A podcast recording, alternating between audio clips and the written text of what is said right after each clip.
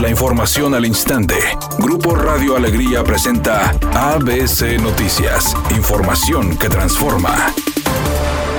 El gobernador del estado, Jaime Rodríguez Calderón, amenazó con cerrar todos los negocios toda la semana si no bajan los contagios al manifestar la molestia de ciudadanos y de la Canaco Monterrey. Pues no entiendo por qué las ha ido muy bien con nosotros en las decisiones que hemos tomado. Los restaurantes están así de gente.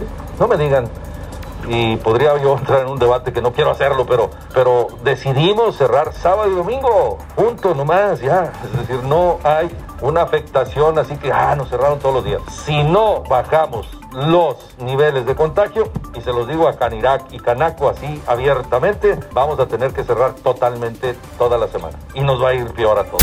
El alcalde de Monterrey, Adrián de la Garza, solicitó licencia para poder registrarse como precandidato a la gubernatura por el PRI. Que hay una agenda muy grande de retos que tiene eh, Nuevo León, pero yo establecería tres pilares fundamentales. Que teniendo eh, asegurado estos pilares, podemos eh, hacer una agenda que esté soportada en una gran base. Pilares como, por ejemplo, tener finanzas sanas. Para nadie es desconocido que el, el gobierno del estado de Nuevo León trae un déficit sostenido hasta hace el año pasado de 6 mil millones en promedio. Este año vemos que ya trae un déficit de 10 mil millones. Esto hace inviable totalmente y, y poco sustentable las finanzas del Estado.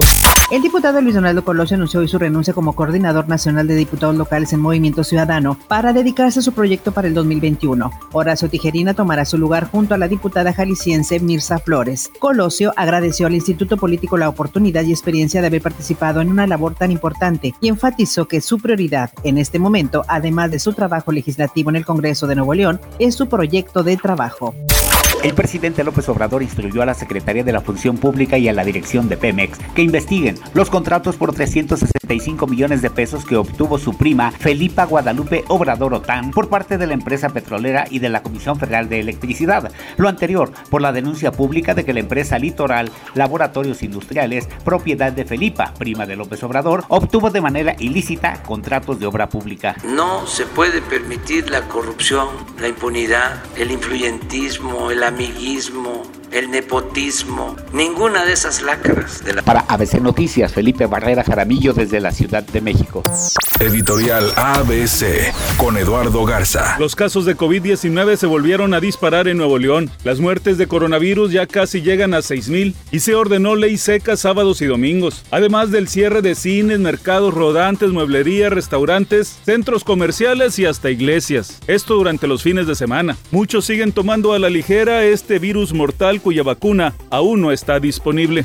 Tigres Femenil quiere seguir con el paso arrasador en este Guardianes 2020 y acercarse a otra final a su cuenta. El conjunto universitario visita este viernes a las 19 horas al equipo de Querétaro Femenil en el Estadio Corregidora. Las dirigidas por Roberto Medina enfrentan a un equipo al que han vencido en 8 ocasiones de 10 duelos disputados. Por lo tanto, la ventaja y el momento se encuentran con la regiomontana. La cantante Paulina Rubio debutará el próximo año en las series de la cadena estadounidense de televisión en español Telemundo, con una participación especial en la producción La Suerte de Loli. La comedia romántica, que se graba actualmente en Miami, está basada en una miniserie argentina del mismo nombre y cuenta la historia de una ejecutiva que debe criar a los hijos de su mejor amiga después de que ésta muere repentinamente. En la versión de Telemundo, la chica dorada hará el papel de la mejor amiga de Silvia Navarro.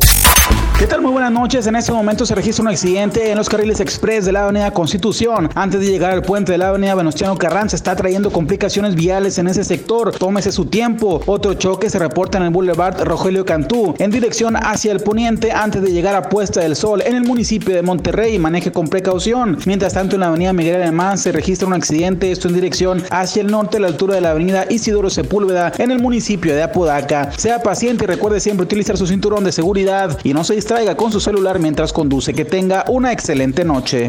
Es una tarde con cielo despejado. Se espera una temperatura mínima que oscilará entre los 12 grados. Para mañana sábado 5 de diciembre se pronostica un día con cielo parcialmente nublado, una temperatura máxima de 18 grados y una mínima de 6. La temperatura actual en el centro de Monterrey 14 grados.